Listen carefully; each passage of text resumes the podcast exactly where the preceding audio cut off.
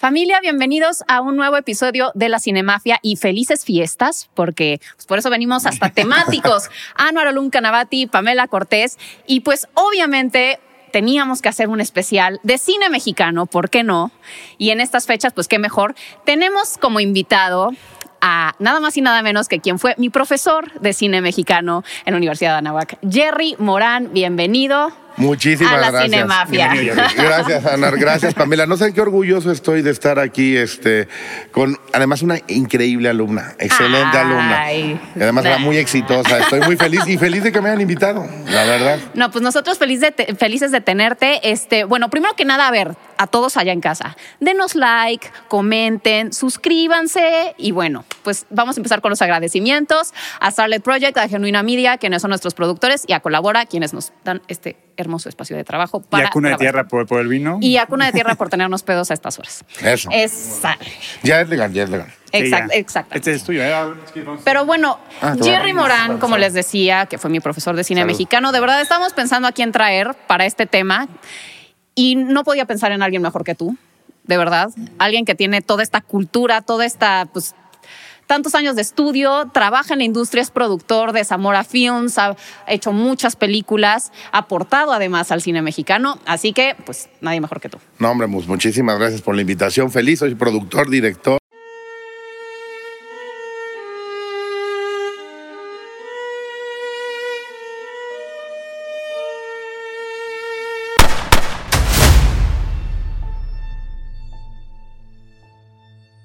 Pero pues, Director, se acaba de estrenar con su sí, primer ya largo. pronto ahí viene mi ópera prima. No se la vayan a perder, pobre familia rica. Pobre familia rica. Ya les diré dónde sale, pronto ya les platicarán aquí Pamela Yanuar. Este, pero encantado, amo la historia del cine mexicano, es mi especialidad. No hay nada que más me guste que platicar del cine de nuestro país y, y por muchas razones, no nada más porque soy mexicano y me dedico a la industria, pero sí, es importantísimo conocer muchísimos datos del cine mexicano. Por ejemplo, saben que el primer cinematógrafo que llegó a América, pues no fue en Hollywood, fue a México. Entonces somos los primeros que tenemos un cinematógrafo en América. De hecho, somos los primeros en hacer una película de este lado, que fue Porfirio Díaz cabalgando en el parque. Exactamente. Exactamente. Y pues desde ahí, pues por eso nos vuelve un país que el cine, más allá de, de ser pues una parte del arte y del sentir de las personas, es parte de, de- de- de la sociedad. O sea, para los mexicanos ir al cine es una experiencia, es una cita, es una historia. Somos el cuarto país que más va al cine en el mundo, a las salas de cine. Se ha perdido un poco, regresen a las salas, por favor. Regresen a las salas. Sí. Es parte de nosotros y pues por eso me encanta y feliz de platicar lo que ustedes quieran. Va, pues yo creo que empezamos desde el principio, principio. Yo creo que, a ver, tú me vas corrigiendo, estoy Sí. mal, pero No, no, tú- el primer cineasta de, me- de mexicano fue Pancho Villa, ¿no? Pues yo lo sé. Exactamente, aunque dicen que las películas que filmaba estaban coreografiadas. Claro, Est- Estaban coreografiadas, sí. de ahí tal vez Será sale. como la lucha libre coreografiada. Pues estaban coreografiadas, dicen que las filmó algún cineasta importante, este norteamericano o mexicano, no sabemos. Pero son las primeras luchas y yo creo que de ahí surge el primer género del cine mexicano, el género de la revolución. Sí. Además, somos la primera guerra filmada en la historia. Wow. La segunda es la revolución rusa, pero la primera es la Sí, revolución decían mexicana. que Pancho Villa no atacaba hasta que tuviera bien, la- bien la luz y si, y si no salía bien la toma, atacaba otra vez nada más para, Ay, para no es repetir la toma. Te juro, era un Oye, cineasta. hasta era exquisito. Era perfeccionista. No, no sabremos si es cierto o no, pero esa historia todos la conocemos. No, pero qué padre, porque es algo muy romántico y Sí, muy claro, es bonito. un mito. Y a lo mejor yo creo que sí, porque si ven ustedes, busquen en YouTube, están ahí eh, algunas de las escenas. Las aventuras de Pancho de Pancho Villa. sí. Pero tal vez el primer cineasta, yo creo que fue Enrique Rosas. Te podría decir algunos otros antes, pero es el primero que tiene éxito en el cine mexicano, eh, la banda del automóvil gris, que fue un Ah, el serial. Es muy interesante el serial porque existía en la Ciudad de México la banda del automóvil gris y eran unos rateros que, que robaban en un automóvil gris. Y entonces Enrique Rosas este, le- leía el periódico y de la noticia volvió a atacar la banda del automóvil gris y basándose en ellos decidió hacer pues películas sobre ellos. Eran muy cortas las películas, duraban entre 8 y 9 minutos, son mudas evidentemente, pero son el primer taquillazo del cine mexicano, porque siempre se quedaban en continuará. Y la verdad atraparon a la banda del automóvil gris, pero Enrique Rosas seguía filmando historias de, de ellos, De ellos. se volvieron famosos y fue el primer taquillazo del cine mexicano. Trascendió, o sea, la banda del automóvil gris en ficción más que la Eh, más más que los propios este, Exactamente. Si las quieren ver también ahí en YouTube, están este, algunas restauradas, no están todas. Pues eran así, que sí están un poquito aburridas, son, son mudas, pero en esa época pues eran... pero son cortitas. Muy, muy sí, cortitas. exacto. Cinco lo- o seis minutos. sí. Exacto. Igual antes de eso, o, este, cuando los, los Lumière inventaron el cinematógrafo, de los primeros países en conocer el cinematógrafo fue México, porque Porfirio Díaz trajo. Sí, exacto. Trajo No me acuerdo qué proyección trajo la de la llegada a la oficina, algo así, ¿no? Pues la- La la- de Cabalgan- la- Las primeras, no, esa era la que filmó, pero pues. Ah. la llegada del tren. Y se Ah, sí, claro, claro, claro. eso, ¿no? Oigan, si van a la calle de, de Madero el día de hoy, Madero en, en, en el. Ay, sabía cómo se llamaba antes, ya se me olvidó. Estaba el Salón Rojo, donde se hizo la primera proyección de cine Ah, ok. en este país. Y proyectaron, sí, la- las vistas de Lumière, la salida de la fábrica, la llegada al tren. Lo mismo que proyectaron en, en París. Y somos el primer país en, en América que vimos las proyecciones de los Lumière. Qué padre. Pues es que además Porfirio Díaz era un francofi- o sea, francófilo a morir. Claro, bueno, y quería filmarse. Y claro, la primera Claro. película, por eso es Pancho, digo, Fran- eh, Porfirio Díaz cabalgando en el bosque de Chapultepec. Y a ver, y luego, eh, ¿cómo ves la, que va evolucionando? Hablamos de Santa, que fue la primera película de cine sonoro. Correcto. Pues bueno, de ahí pues el cine mexicano siguió avanzando. Lo que pasa es que mucha gente, y eso no tiene que ver con el cine mexicano, tiene que ver con la historia del cine mundial, creyó que el cine iba a ser un pasatiempo pasajero. O sea, es decir, que bueno, ya filman, está divertido, et- etcétera. Ya después sí, Einstein y Griffith nos, nos vinieron a enseñar o- Sí, sí, o- sí. o- otra cosa. Y porque además uno iba al cine y pues, pues como era mudo, pues a veces tocaban un piano y a veces tocaban una guitarra y a veces había un narrador y entonces, pues más bien ibas a tomar cafecito y chismito con los amigos y la película estaba al fondo. Y sí, los cineastas mexicanos poco a poco empezamos a, a- a contar historias, de ahí eh, por eso Enrique Rosas. Y la primera película sonora que fue un taquillazo, que fue Santa, Santa. ¿no? de una novela mexicana. Y también que nos da pie a un personaje muy importante para el cine mexicano, que es la prostituta Claro. que es un personaje icónico para el cine mexicano hasta el día de hoy, Somos un país muy machista. Pero así empezó, qué, qué fuerte, Ajá. que, Sí, y, que es- y- en muchos lados podía ser como tabú y en México pues se abrazaban estas historias de prostitutas. pues que era parte de nuestra cultura y además, y también genera otro segundo género que también lo aportamos México al mundo, que son las rumberas. Las, rumbe- las rumberas y las ficheras. y las fiche, después se deformó en ficheras, Sí, sí, sí. pero pues es un género 100% mexicano. Ajá, y entonces, a ver, Santa. sa- hablemos Entonces, de Santa. Oigan, es importantísimo ver Santa. Es la, es la primera película sonora del cine mexicano de una novela muy importante, española, este, naturalista, que se me olvidó de quién es el autor, qué mal. Ajá, no es Benito Pérez Galdós, no, pero ahorita me van a ayudar mis búscalo el amigos. dato. ¿Quién escribió Santa? ¿Quién escribió Santa? Bueno, este, pero a ver, platícanos, porque digo, además de que es la primera película de cine sonoro, la relevancia de esta figura de la prostituta. La relevancia, primero eh, es interesante saber que nuestra primera película sonora, eh, la protagonista es una mujer. Sí, sí, sí. no es un hombre. Empezando por Entonces, ahí. Sí, algo y, y, y además son los primeros esbozos del melodrama, del melodrama, del melodrama latinoamericano, que es los que luego se terminó deformando en telenovelas, Ajá. o no sé si deformando, porque a mucha gente le encantan, pero es una protagonista mujer.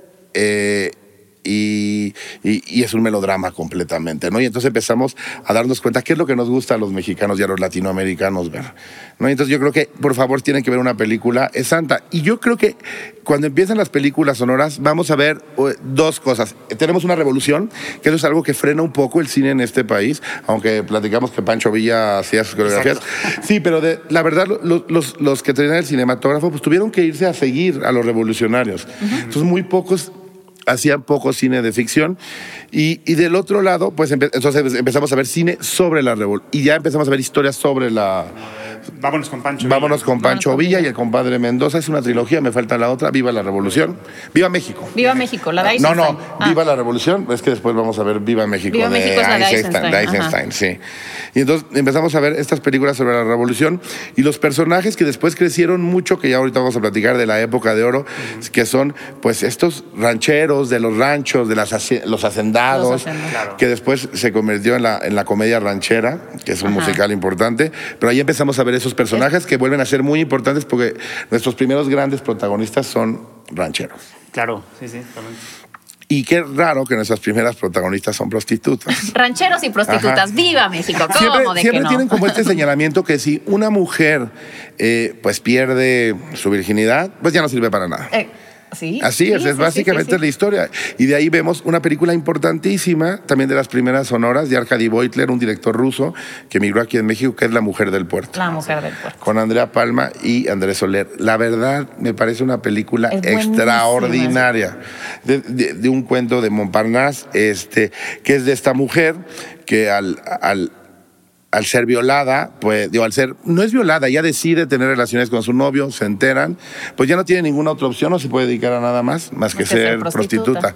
La película es, no, le- no sé, la verdad se las contaría, pero no se las quiero contar porque tiene uno de los mejores finales del cine mexicano, esa película, pero es una película con esbozos de expresionismo alemán, increíble, es un manejo de la luz, de los claroscuros. Sí, la cinematografía es Oye, ¿y sabes dónde la gente puede ver todas estas películas que hemos mencionado? Claro que sí. Bueno, este, las que les platiqué, las mudas, las pueden ver todas en YouTube. Y yo creo que La Mujer del Puerto, sí, qué mal, la podrán encontrar en YouTube sin ningún problema. Pero vean la original, porque saben que se hizo un remake después en los 80, que la hizo, no sabía. la hizo Arturo Ripstein, el remake de La Mujer del Puerto. qué tal? Ese no lo vi. La verdad fue una película muy golpeada. Yo la logré ver hace no mucho tiempo, porque uno de los productores tiene una bronca con Estados Unidos y terminó siendo la película parte de un juicio. Ya. Entonces estuvo parada mucho tiempo. Pero sí logró exhibirse, pero también está en YouTube. Pues sí, ya. No, pues sí, se vale. Y a ver, platícanos esta evolución de, eh, bueno, pues estas, estos primeros y primeras historias que se empezaron a contar. ¿Cómo fue que se creó el Star System? La época del Star System, Qué de bueno. la época de cine de oro. del Para cine. eso hay que entender por qué, por qué se llama la época de oro del cine mexicano. Pues porque se hace porque realmente nos convertimos en una industria. Y esto y, y- y influencian muchísimas cosas. Este, la Estados primera, Unidos estaba en guerra. eso, la Segunda Guerra Mundial. Eh, la Segunda Guerra Mundial hace que Hollywood frene. Frene. eh, hay, hay- hay tres cosas muy importantes. La Segunda Guerra Mundial hace que Hollywood frene. Muchísimos productores gringos se vinieron a trabajar a México, pues no los querían mandar a la guerra y querían que siguieran trabajando de alguna manera. El segundo es muy interesante, es la producción de plata. Como sabemos, pues antes era eh, ¿La cinta? la cinta, que se hace con nitrato de plata, y en México tenemos una producción de plata enorme. Claro. Entonces, pues teníamos exceso de producción de, de plata, entonces hizo muchísima película. Y la tercera, la verdad, es la historia del escuadrón. 201. Exactamente. Porque quieran o no, pues estaba la Segunda Guerra Mundial, México no aparecía nada, pero nosotros al mandar a alguien, aunque no hayan llegado, o si sí llegaron, Sí llegaron. sí Tuvimos a llegaron, nuestros héroes. siempre han querido hacer. Tuvimos unos y nos pusieron en el mapa. Y todos voltearon a ver a México y automáticamente el apoyo de los países eh, aliados fue hacia Ok. México. Fue hacia México, entonces la producción en México del cine creció enormemente y nos volvimos una industria porque es- realmente los únicos países que hacían cine en español eran México, España y Argentina. Argentina pues estaba con los italianos, eran del eje. Entonces, no hay cine en Argentina. Ajá. España están entrando a una guerra civil. Sí, claro. Entonces tampoco pueden hacer mucho cine. Pues somos los número uno de hacer cine en español en el mundo. Ya. Ok. Y ahí ese es el éxito. Y porque mucha gente dice la calidad. No, la verdad hay de todo. O No, pero hay grandes producciones. No, no, hay bueno y hay malo. Bueno, pues sí, pero hay muy bueno, ¿no? Y por primera vez podemos reconocer los siete géneros que tiene el cine mexicano. Los, los vivimos en la época de oro, que es el cine de la revolución, las rumberas, el, el horror, la comedia. el- la comedia ranchera, que es el musical ranchero, que además es nuestro, nuestro musical, el indigenismo, que es muy importante, y el melodrama.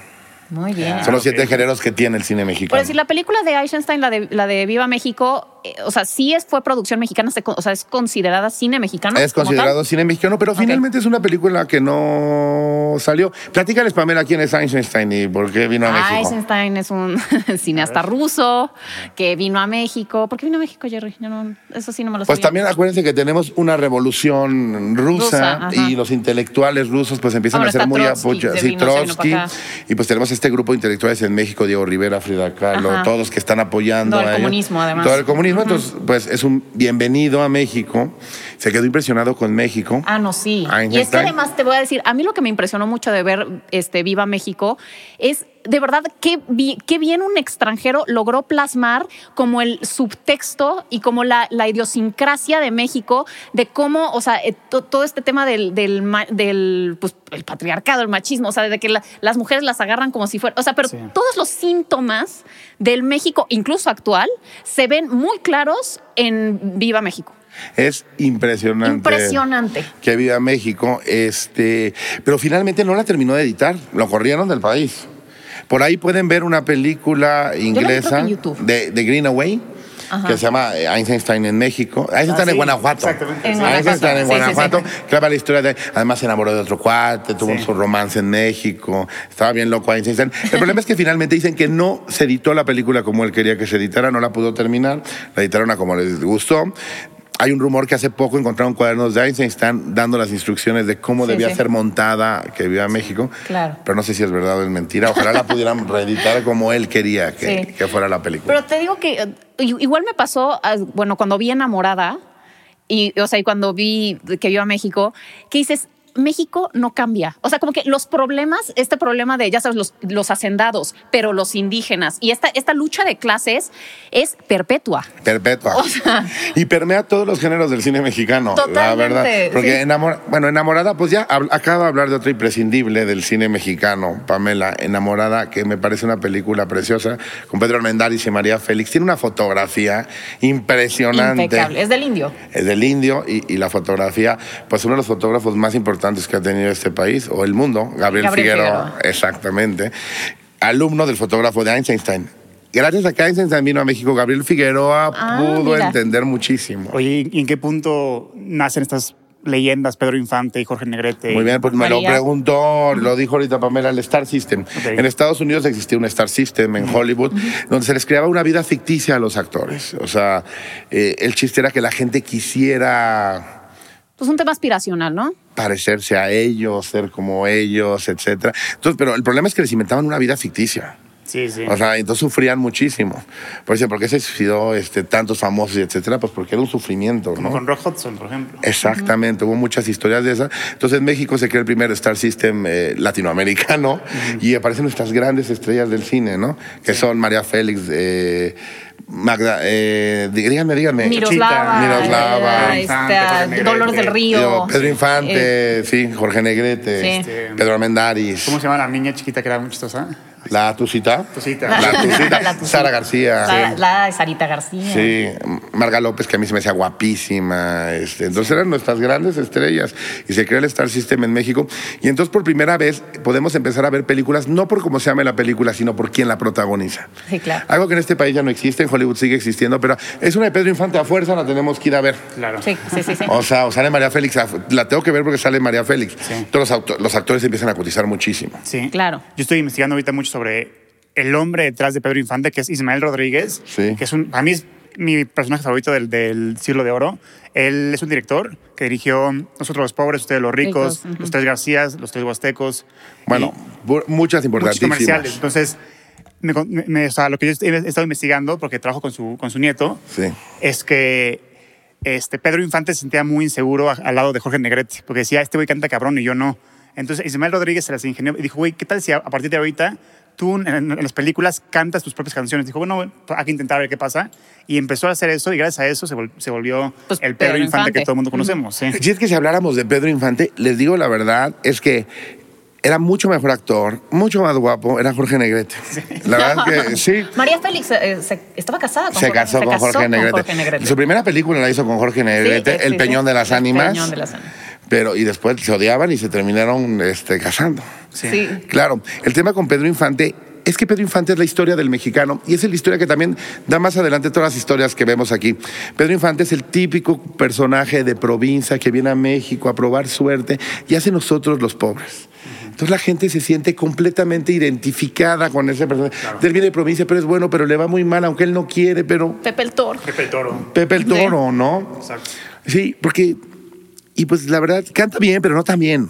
Ay, a mí sí me gusta. Ajá. mucho. No, es el que- tonito él me lo gusta. sabía, sentía muy Pero lo de sabía sí. él perfecto. Bueno, pero ya sabes, ya ahorita escuchas las canciones, de, o sea, de, de Ah, Pedro sí. Infante y chance ya te acostumbraste a su tonito de voz. Sí, Ya claro. sabes, ya es como muy icónico. Sí, sí, totalmente. Tal vez no es la gran corazón. voz, pero, pero Ajá. tiene una- un cierto encanto, ¿no? un cierto encanto y este pero nosotros los pobres fue un fenómeno fue una locura es la primera película que tiene una trilogía Exacto. Sí, claro. O sea, ahorita todo lo de Marvel y todo Sí, eso. exacto. La primera secuela la hicimos nosotros. O sea, bueno, a Ismael Rodríguez. Sí, sí. sí. bueno la hicieron pero le copiaron los de, los de automóvil gris eh Mm. Esos fueron los primeros. No pero realmente fue Ismael Rodríguez el primero que hizo una trilogía Exacto. no con el mismo personaje. Y la verdad pues se murió joven. Y los que se mueren jóvenes se vuelven una leyenda, Leyenda, claro. exactamente Y pues María Félix, por decir, también es otro de los grandes personajes del cine mexicano. Ella empezó, ella ya ten- hasta tenía un hijo cuando empezó su carrera. Claro, de- su hijo, Enrique Álvarez Félix. Que salen los caifanes. exactamente ahorita ya vamos a llegar a esa Eh, eh, época luego llegamos a esa sí. época. Pero ella ya hasta tenía un hijo y como que nunca estudió actuación, o sea, como que no era su camino y a ella la descubrieron en la calle. Sí, de, "Oye, ¿no te gustaría ajá, de- actuar?" ajá, exacto. Un productor la vio y fue como de, güey, estás hermosa. un dato curioso aquí rápido. Kuno Becker, el actor, es sobrino de María Félix. Sí. Ah, neta. Sí. Ah, no sabía. Pero sí, ella fue un tema de suerte, que tenía tanta personalidad que alguien la vio en la calle y le dijo, güey, vente a hacer mi película. Y fue una del, o sea, y además creo que le dieron un protagónico de entrada. Sí, el, pe- el- acabamos de decir, el Peñón de las El- Ánimas. ajá, y la verdad, si no se quieren peli- peli- películas imprescindibles de, bueno, iba a decir de Pedro Infante, por favor vean la trilogía. Sí, Aunque no claro. les guste de, eh, ¿cómo se llama? Este, Nosotros los pobres, ustedes los ricos ricos y, y Pepe el Pepe el Toro. Toro. Véanla, por favor. Y de María Félix podemos hablar de Enamorada, podemos hablar de, De- Doña Diabla, este, Maclovia. Maclovia. eh, La cucaracha, ¿no? híjole, Sí, la cucaracha. Tizoc. Este, vean películas de María Félix. Sí, O sea, totalmente. es- Sí, claro. sí, Y sí. también por decirte, la de los tres García también se me hace como... A ver, tiene uno de los mejores finales. A mí- a mí me encanta el final. Y Es- A mí también. también estos sí. tres personajes que te plantea también son muy idiosincráticos del mexicano. Sí. O sea, como el que, el que quiere ser luchador, pero y no deja que nadie lo ayude, pero y el que es como Sí. más gandalla y el borrachón. O sea, como que tienes, eh, o sea, el cine mexicano un poco cari- de, los caricaturiza, pero, pero sabe hacer muy bien al, al pues al, Sí. sabe reflejar muy bien su cultura, pues. Sí, y aquí qué bueno que platicaron esto, porque entonces luego, ¿qué pasó con el cine mexicano? ¿Por qué si éramos tan exitosos y tenemos estudios de cine? No unos, había varios. Sí, sí. ¿Por qué se cayó? ¿No? Claro, un, un problema es, bueno, una, una cosa, pues acaba la guerra en Estados Unidos y Hollywood resurge con todo. Otro, aparece la televisión. Claro. Pero eso eh, mundialmente fue un Mundialmente, tema. pero para México y sobre todo para los países subdesarrollados, es que era más barato comprar una tele a muchos ahorros y que toda tu familia pues vea la tele a pagar cada fin de semana boletos del Sí, cine. claro. Y hay otro tema muy triste que yo siempre digo y muchos historiadores del, del cine lo, lo han dicho. El, eh, híjole, lo clasistas que somos los mexicanos. La verdad, voy a decirlo, era como, ay, vas a ir a ver a ver Pepe el Toro, qué naco. Y entonces ese tipo de películas empiezan no a pasar en todas las salas de cine. Ah, empiezan a relegarse a cines populares. Y como si eras fresa y con dinero, no ibas a ver esa. Mejor ibas a ver la de Hollywood que pasaban en el cine Diana, en, Claro, en- claro, claro. en- en el latino, en Reforma, ¿no? Ajá. Entonces, es un problema Totalmente. grave, ¿no? El- De verdad, el malinchismo y la cosa clasista. Y sí, se empieza a caer el, el- el cine mexicano. A pesar de que en los impulsos para recuperarlo se hace un banco cinematográfico para que financie películas mexicanas que duró hasta los noventas, ya no quiero hablar, hasta los ochentas, no quiero hablar de su mal manejo que hubo de- del banco, ¿no? Como, como en México. Y la verdad, después empezamos a ver a finales de los 50 y principios de los 60, pues alguna forma de que el cine mexicano vuelva a despegar, pero de, de trabajar con los autores, con lo- los primeros cineastas autores, y se lanza el primer concurso de cine experimental en México, donde creo que surgen dos cineastas importantísimos y de ahí otras dos imprescindibles. El primero que la gana Rubén Gámez con la fórmula secreta, que realmente la, la película se llamaba Coca-Cola en la sangre, no le pudieron poner Ponerle así nombre. por Sí. Coca-Cola. Claro. Les digo una cosa, la pueden ver en YouTube, por favor no dejen de verla, me parece ultra moderna, ultra inteligente, mega vanguardista, es increíble la fórmula secreta.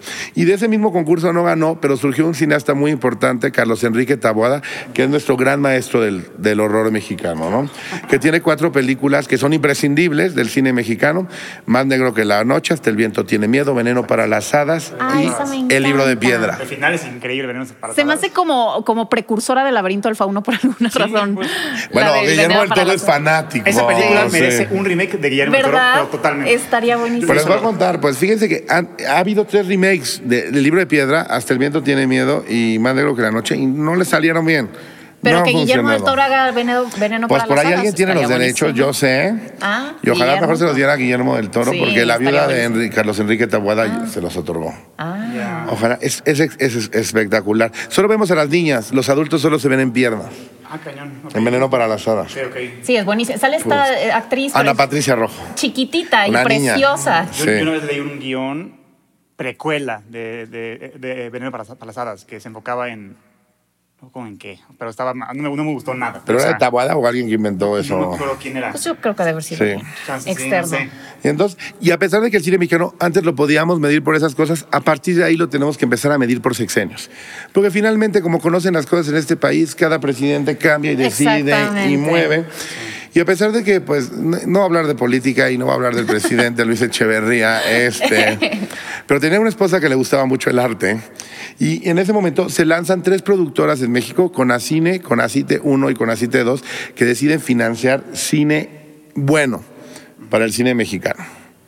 ¿Ok? Y surgen cuatro directores que también son precursores del cine y que hasta el día de hoy son importantísimos, que son Felipe Casals, Jaime Humberto Hermosillo, que acaba de morir. Felipe Casals también acaba de morir. Sí, también acaba de morir Felipe, Jorge Fons y don Arturo, Arturo Ripstein. Ripstein. Cuatro directores que le, le volvieron a dar la vuelta al mundo. El cine mexicano se vuelve a ver en el mundo. O sea, volvemos...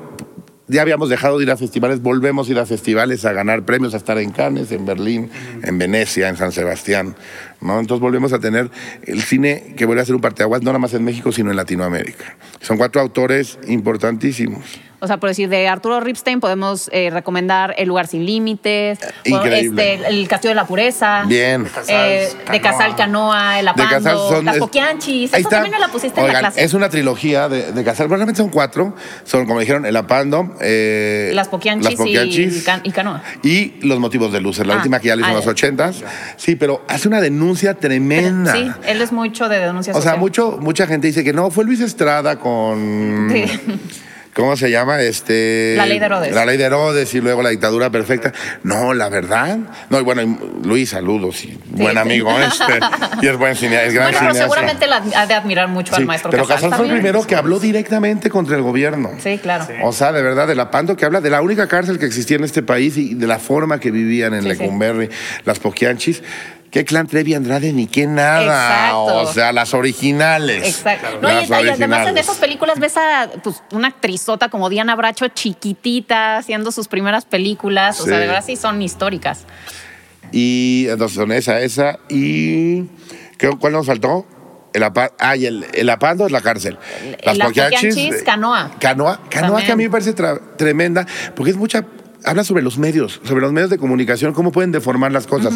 Habla sobre el 68. Yo no entiendo Casals que aventado de hablar un tema prohibido en este país, que son estos chavos hippies que llegan a un pueblo y terminan siendo Sí, linchados por el pueblo, porque finalmente los medios manipularon la información del No, 68. y también el padre. El padre, bueno, también. Bueno, claro, hay una crítica a la iglesia. A la iglesia, claro. Tremenda, ¿no? En miscuida con el Estado. Casals era tremendo. Y los motivos de luz de esta mujer que mata a sus hijos para que no, no tuvieran hambre. Es terrible. Lo hace Patricia Reyes Espíndola, muy joven, increíble papel. ¿No? Y luego de, de Jorge Fons, vean Los Albañiles. O sea, es un clásico Ese sí no lo he visto. del cine, bueno, imprescindible. Imprescindible. De Arturo dijiste algunas, pero de Arturo Ripstein vean todas. Sí. Y Jaime Humberto Hermosillo, que también es muy importante porque es el primer director mexicano que hace una película 100% gay. ¿No? Que se llama Doña Erlinda y su hijo, que de verdad duró muchísimo tiempo en cartelera en Francia. Bueno, pues es que Francia. Entonces, entonces nadie entendía por qué, pero está- los franceses estaban impactados que los mexicanos hayan hecho esa película. De verdad es, es muy aventado precursor, porque claro que aunque había salido antes El lugar sin límites, y llevamos este Sí, primer este- beso este- gay en pantalla. No, la, no, la, Mano- la Manuela. la Manuela. de Roberto Cobo. Roberto Cobo, que tiene dos de los papeles más importantes en el cine mexicano. ¿eh? Es este, el Jaibo en Los Olvidados. El Jaime. Ay, claro. y es la sí. Manuela en El lugar sin límites. También tenemos que hablar en algún momento de Buñuel, o sea, de las películas Sí. que hizo Buñuel en no, Oiga, de Buñuel venimos solo un día, ¿eh? O sea, de Buñuel solo platicamos un día. Exacto, de deberíamos hacer un especial de Luis Buñuel, porque vale la pena. Y invitemos a algunas personas que, que, Sí. que lo conocieron. Claro, que estaría buenísimo. Sí. Para mí el ángel exterminador es de las mejores El ángel películas. exterminador y los Oh, olvidados, Los Olvidados. Simón del Desierto, Nazarín, Ah, ensayo de un crimen con Ernesto un crimen. Alonso y de las poquitas películas que hizo Miroslava. Subida al cielo. Subida al cielo. Padrísima, subida al Sí, cielo. padrísima subida. Y muy original. Es que era un cineasta bien original. De ese sí está difícil que hablemos ahorita. Sí, porque es, a ver, ese bueno, es del vamos a tener que dejar A ese lo a dejamos. Luis ese para un- otra ocasión. especial. Hablen un día de Luis Buñuel nada más. parece- Porque, bueno, está considerado uno de los 10 cineastas más importantes de toda la historia del, del Sí, cine claro. del mundo, ¿no? Sí, sí. Este, entonces, pues surgen estos directores increíbles. Pero a la par, acuérdense que se quedaron nuestros directores que habían sido un éxito en, en la época de oro y se quedan sin chamba. Entonces dicen, ¿qué vamos a hacer? Nosotros tenemos que hacer, que hacer películas y se empieza a hacer un pseudocine, pseudo intelectual y si es pseudo, que tocaba temas fuertes tratando de imitar tal vez lo que hizo Hermosillo o, o Ripstein y empiezan a, a producir familias muy importantes, los Gascón, los de, los de Anda, los Almada, este, los Trujillo, mis amigos Trujillo, Troy, abrazo. Saludos a Este, todos. a todos, a todos. todas esas familias. Empezaron a hacer este cine y se volvió muy de culto. O sea, digo películas como El llanto de la tortuga, Tres mujeres en la hoguera. Mucha gente no la conoce, pero fueron películas muy importantes porque son como disqueróticas, pero no, este, que terminan siendo de humor involuntario, increíble, pero que se deformó a hacer este cine que después pues también se volvió muy importante y fue el cine de, de Fichera y el cine de Albur Exactamente. en México, que se divide en dos ramas, en ese y en el cine de la frontera, el Claro. cabrito western, que se dieron cuenta que hay tantos mexicanos que se, que se fueron de mojados que necesitaban consumir cine. Y entonces, pues los Almada y Lola Claro. la trailera. Lola y- la trae- Pero es este cine como serie B, ¿no? Un o sea, poco. los demás hacían como películas de acción, por decirlo así. Son ¿no? disques de acción, sí, La venganza del camión rojo. Es, es- le dicen cabrito western, porque es un tipo de western, pero muy feo. Pero, sí. pero chafón. Pero les digo una cosa, taquillerísimo. Claro. Por eso, tienen- sí, exacto. Tienen también su. No, no, o sea, se vuelven, como dices, de culto todas estas películas de bajo presupuesto este y pues como más rascuachonas. Oye, y si el cine mexicano ya le habían dado que era malinchista, imagínense. Ya, Lola la trailera. Lola la trailera, no, no. ah, huele a gas, ¿no? Acá las tortas o la pulquería 2, ¿no? O por tus pujidos muscachados, aunque sí existe. Que sí existe. que sí existe. Pues sí, entonces surge toda esta escuela de comediantes que después descubrimos que ahí había grandes actores. Como Rafael Inclán. Inclán, justamente. Exactamente. Y Carmen Salinas. También sale de ahí. también sale de, de ese cine, y pues no hay que olvidarlo. Y es la verdad el punto más bajo del cine mexicano, donde pues, desaparecen estas productoras del gobierno, se, se- se empieza a destruir el banco cinematográfico.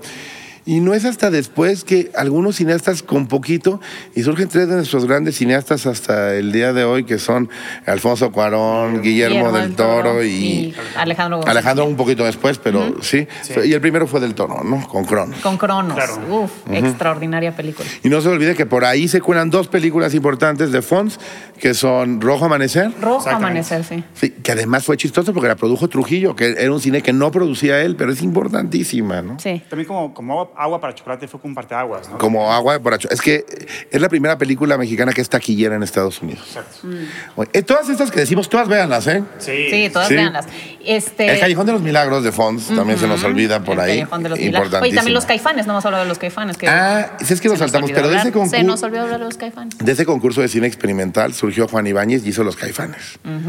Increíble película. Increíble película, también muy innovadora para la época, muy visionaria. Única. Única, justamente. Y, Véanla. Y con Enrique Álvarez Félix, que es, era hijo de María Félix y luego se falleció de SIDA, Sí, ¿no? falleció de SIDA. Mm. Y Julisa.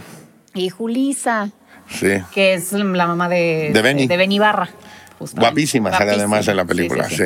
Bueno, entonces saltamos a esta nueva, a este nuevo cine. También por decir, eh, te- tenía entendido que para en- a nivel de taquilla y todo es- este sexo, pudor y lágrimas fue muy importante. Ahí va. Entonces, cuando empiezan a surgir estas películas y estos cineastas, dicen, ¿cómo hacemos que la gente regrese a las salas? Pues inventaron una estrategia de mercadotecnia muy rara que le pusieron el nuevo cine mexicano. Ustedes están muy jóvenes y no se han de acordar, pero todas las películas decían el nuevo cine mexicano. Y, y pues se les empieza a ir bien a Cronos, eh, sale solo con tu pareja de Solo con tu pareja es buenísimo. Y de repente viene, híjole, de, de Toño Serrano, Sexo, Pudor y Lágrimas, que fue, bueno, duró semanas. Antes las películas no se veían por copias porque era raro, porque como eran copias en 35 no era tan fácil tener en tantas salas y todavía no existían las multisalas. Eran unas salas gigantes, pues Sexo, Pudor y Lágrimas. Cuare- semana 47 en cartelera, o sea, un exitazo. Pues ya salió la secuela hace poquito, ¿no? Acaba de salir, la pueden ahí en HBO ver. Sí, no la dirige Toño, pero eh, la primera es muy buena. Sí. Pero sí, sí fue increíble como este regreso a las salas de, o sea, de los mexicanos a ver su propio cine. Y a los mexicanos les vuelve a empezar a gustar su cine, ¿no? Y, y yo creo que se dan cuenta, digo, salen otros cineastas como Sariñana y también con todo el poder, me acuerdo. Y, y entonces se da cuenta el gobierno y es así como en el sexenio de Fox se empieza a planear tener unos fideicomisos para poder apoyar el cine mexicano basándonos en el modelo que fue con Acine, con Acite, para que volvieran a surgir cineastas como Ripstein y como Fons y como Casals. Sí. Fideicomisos que nos acaban de quitar, ajá, este, pero... Por cierto, Ujú, por cierto. Qué triste. Pero, y que hicieron grandes, y que gracias a estos fideicomisos, grandes cineastas como Amate Escalante, Carlos Reigadas. como Carlos Reigadas, pueden filmar y podemos, otra Claro. vez, el cine mexicano vuelve a ganar festivales y se vuelve a ver en todo el mundo. pues sí, yo creo que el, el cinéfilo mexicano se divide en dos, este, dos en dos personas. El que ama a, a Reigadas y el que odia, a Odia a Reigadas. O es que no conoce arregadas. Bueno, No, no, no, digo el cinéfilo. El cinéfilo mexicano Sí, es como o sea, amas a regadas, la- la odias a es que La regadas. promedio no sabe ni quién es Rega- Carlos Regadas. No, no lo conocen. Sí, sí. Pero de verdad, si quieren ver una película que no se deben de perder nunca en su vida y que creo que es una obra de ¿Batalla en el arte. cielo? No, Luz Silenciosa. Ah, Luz Silenciosa es buenísimo. Yo creo que es una obra de Sí, arte. sí, sí. O sea, como pocas. sí. Es una Sí, obra de arte. Japón me gusta también. Pero Sí, pero Luz Silenciosa me parece Sí. una cosa. Sí, es, es impresionante. Sí. Impresionante. No, y además se fue a grabar con los. eh, Son Amish o Menonitas o. En Sonora o Chihuahua. Entonces, no sí, sé. En Chihuahua. Pero es que además es todo este mito, Carlos Regadas, ¿no? Como que dicen que su forma de trabajar es. eh, que es medio. De hecho, estaba con un Complicado. amigo en una, en una fiesta y me dice, oye, ¿tú que te gusta el cine? Te voy a presentar a mi tío. Es medio raro, hace, hace cine porno. Dije, ah, está bien, ¿cómo se llama? Carlos Regadas. No, no es porno, porno, no, no güey, porno. tu, tu tío es una leyenda Es del una cine leyenda. mexicano, cabrón. No, y pues es del. O sea, él fue, yo creo que el que empezó justo a regresar a, a México a los festivales. Exacto, a los festivales importantísimos, Ajá, los ¿no? festivales importantes. Sí, y también ahí tenemos al amigo Michel Franco que viene ahí a la Sí, sí, ¿no? sí, también. festivales de- Que más, que más ha estado en Cannes, ¿no? Y ganado, ¿no? A partir de Daniel y Ana, sí. Sí, sí, sí. La del No, grandes películas. ¿no? Sí. También por decir, Amate Escalante a mí también se me hace un me encanta. crack. Sí. Es muy impresionante. La película de la, la de The Untamed, este, Re- La Región Salvaje, Sí. yo creo que es de mis películas mexicanas favoritas. Yo una película que de verdad, la primera vez que la vi, creo que la vi en el Festival de Cine de Morelia, y, y, yo no, y no me había pasado que acaba la película y hay un silencio total en el cine en Los Bastardos de Amate Ah, durísima. Véanla, por favor. Esa también nos la pusiste en la clase. Sí, Me o sea, acaba y entonces, to- o sea, ya no hay nada que, no hay voz, o sea, hay un silencio completo en... Sí, ese, ese es el efecto de Amat, ¿no? Es increíble. sí. También Alonso Ruiz Palacio se me hace una gran figura. Gran director, gran, gran, gran director. Él dirigió Güeros, que es- me encanta. Pa- oiga, vean Güeros. Sí. Padrísima. Vean Güeros. y museos de él, ¿no? Sí. Museo de él. Museo, Sí. museo. Y también de los policías, de nueva. Está en Netflix, véanla, por favor. Sí, Ah, no, está-. Eh, Está padrísima. Historia de policías. Historia de policías. documental. Increíblemente buena. Y bueno, pues también obviamente estas que se volvieron, yo creo que pues, los más grandes clásicos actuales. Este, Amores Perros y, Tu mamá este, también. y, tu, y tu mamá, Tu mamá también. también. Increíbles películas. Oigan, si no las han visto, véanlas, por favor. Sí, o sea, Que yo- no le digan, que no le cuenten. que no le Ustedes digan que no le su cuenten. opinión. Sí. Vayan. No, es que yo creo que no puedes ser mexicano y no haber visto Amores Perros y tu, ¿Tu mamá y- también? y tu mamá No, también. Bueno. Para mí son... Amores Perros, top. ganó la Cámara de Oro en Cannes, o sea, neta. fue, o sea, yo creo que ese año de verdad todos estábamos muy entusiasmados con que íbamos a ganar el Oscar. Exactamente. Y nos lo quitó el, tri- el tigre y el dragón. Ah, gran película también. Ah, sí. Del amigo Ang Lee. De- sí. de. Lo conozco, lo conozco. ¿Ah, sí? a No, todas Ah, wow. Sí. ¿Por qué lo conoces? Ah, por circunstancia del destino ya. Padre, cool. Sí, pero justamente ese fue el año en el que todos dijimos, ahora sí, nos vamos a llevar el, el Oscar a Mejor Película Sí, fue el Tigre y el. Dragón. Nada. Muy, buena película también. Muy buena ¿eh? película. Sí, increíble. y también pasó lo mismo con El laberinto del fauno y nos ganó La vida de los otros. Ah, esa alemana también también está muy Esa buena. está Sí, muy buena. El laberinto del Sí. fauno, no manches. Sí, El laberinto del fauno se me hace como que un... ¿Cuál es su favorito del toro? A mí el laberinto del fauno. Shape of Water. mí El laberinto del fauno, sin duda, y también me encanta El espinazo del diablo. Es mi top 3. Y no sé, es que a mí también me encantan las de Hellboy. Todo, Pero- todo, todo eh, Guillermo del Toro menos. Pero no- bueno, o sea, 2 y- No, Muchas de las producciones. Cronos es increíble. Cronos es extraordinaria, sí. Sí. Y muy original, además. Sí, es como de vampiros, pero de. Cronos es no lo se ha visto máximo. algo así México nunca. ¿eh? Nunca. Sí, no, nunca. sí. Ni se volverá a ver. Les digo algo increíble de Guillermo del Toro, que hace el cine que le gusta y el que quiere.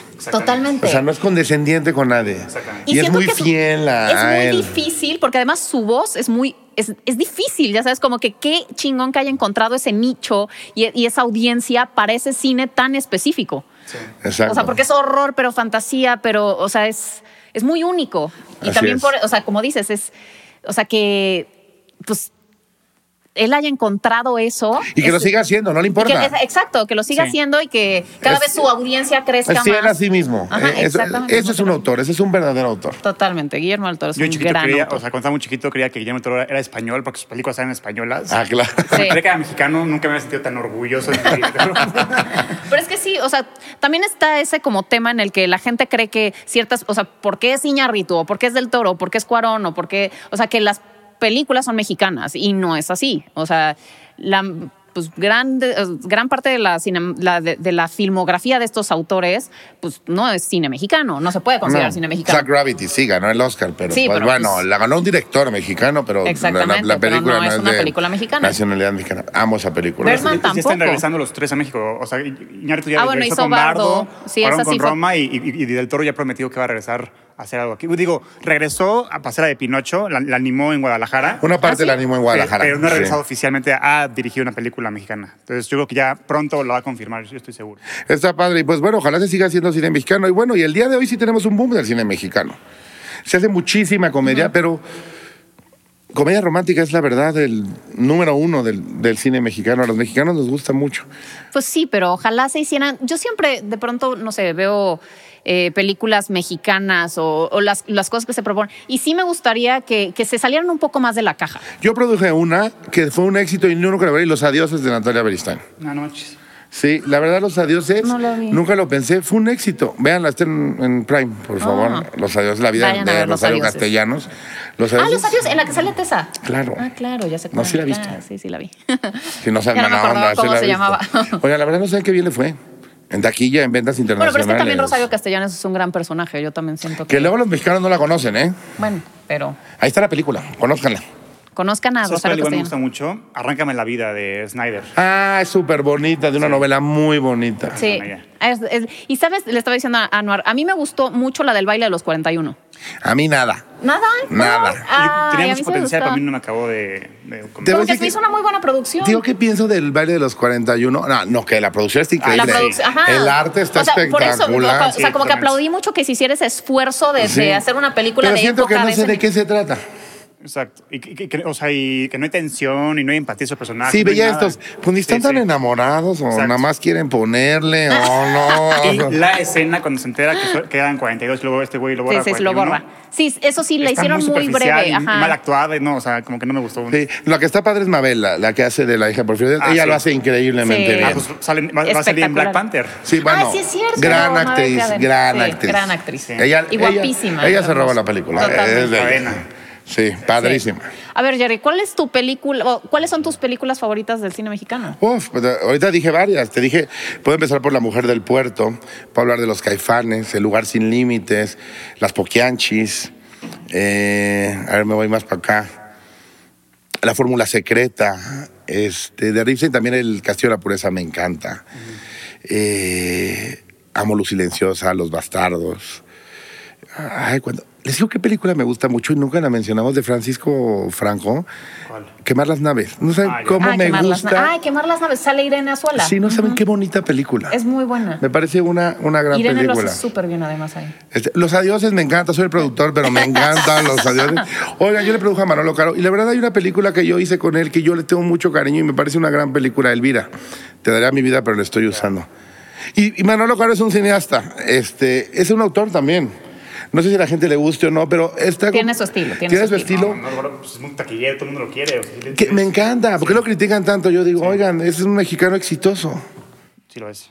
A ver, Anuarcito, ¿tú, tus películas mexicanas favoritas? El cielo de oro es la trilogía de, de, De los los- pobres. Claro, bien, bien dicho. O sea, lo- y ahorita actual, y tu mamá también, sin pensarlo. Ok. ¿Tú? No, yo creo que no hemos mencionado una que para mí es la mejor película del cine mexicano. No, no puede ser cuál. ¿Sí? Macario. Ah, oigan, se nos olvidó. Macario es, en mi opinión, la mejor película Sí, del cine mexicano. top cinco. O sea, se me hace original, visionaria, adelantada a su época. Este, Todo. todo, tiene todo. Sí. Y además muy, este, también muy crítica de, de- de la desigualdad de un tipo que no tiene para comer. O sea, es durísima, es durísima. Vean Macario, por favor. Y hace sí. un trato con la muerte para, para, bueno, hace un, sí, como un... Vean, es un cuento. Sí. en Sí, la sí. escuela siempre te la ponen. Yo Sí. en la escuela. Sí. Qué bueno que la vieron. Y sí. además con Ignacio López Tarso, gran actor. Entonces, sí, yo creo que Macario es extraordinaria. A mí me gusta muchísimo Amores Perros. Me fascina la de La región salvaje de Amata Escalante. Eh, Solo con tu pareja también se me hace buenísima. Uy, yo quiero recomendar de terror, que es muy hay muy poco últimamente que valga la pena en Ajá. México. Vuelven, de Cita López. Increíble. Ay, no la he No. visto. Increíble. Sí. A mí me voló la cabeza esa película. Me encantó. Sí. Me encantó. Esa es de mis favoritos ahorita. Sí, y está en una plataforma, ¿no? Sí, Está sí. en Amazon, no sé. No sé si nada más. eh, Está. Está la en pueden Ay, ver. Amazon. búsquenla. Y pues también, obviamente, todo Luis Buñuel. Yo creo que no podemos dejar de, Ah, claro. de recomendar a la gente Todo. que sí, todo, Todo. También su, su etapa en Francia, o sea, Todo. todo, A Luis Buñuel, todo. todo lo que haga Luis Buñuel es extraordinario. Sí. Y pues yo creo que eh, algo más que aportar, mi querido Jerry. Yo creo que sí hicimos un buen recorrido por la Pues, evolución del no, cine nos faltarían mucho, mucho. Cuando te di clases fueron muchas clases. No, bueno, fueron muchas clases. Estamos Muchas, intentando nada, condensar sí, todo ese conocimiento Nada. con una. Banda, sigan viendo cine mexicano. Sí. Sigan viendo, vayan a los cines Eso, también. a las Queremos salas. que vayan a las salas a ver cine mexicano. Conozcan a la gente que está trabajando en este país, que, está que estamos haciendo esta industria. Eh, no sean prejuiciosos, no sean malinchistas. Filmamos entre 180 y 200 películas al año en este país. ¿Por qué no las ven? Hay muchísimas. Sí. Entonces, sí, pues yo creo que apoyamos lo nuestro y ahora que es, son fiestas patrias, con más razón. Así que, bueno, pues eso fue todo en este especial de cine mexicano. Vean todas las recomendaciones que les dimos eh, y pues ya les dijimos, síganos, comenten, compartan este magnífico podcast que hacemos para ustedes que se llama La Cinemafia. Nos despedimos y nos vemos para la próxima. Adiós. Bye.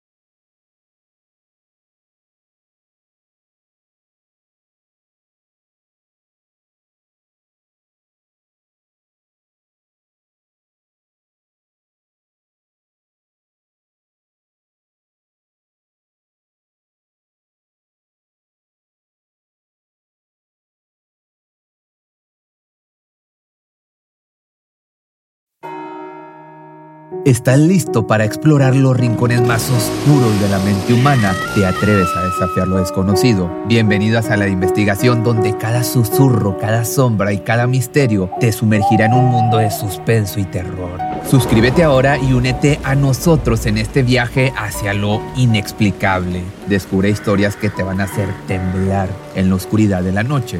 Sala de Investigación, el camino del misterio.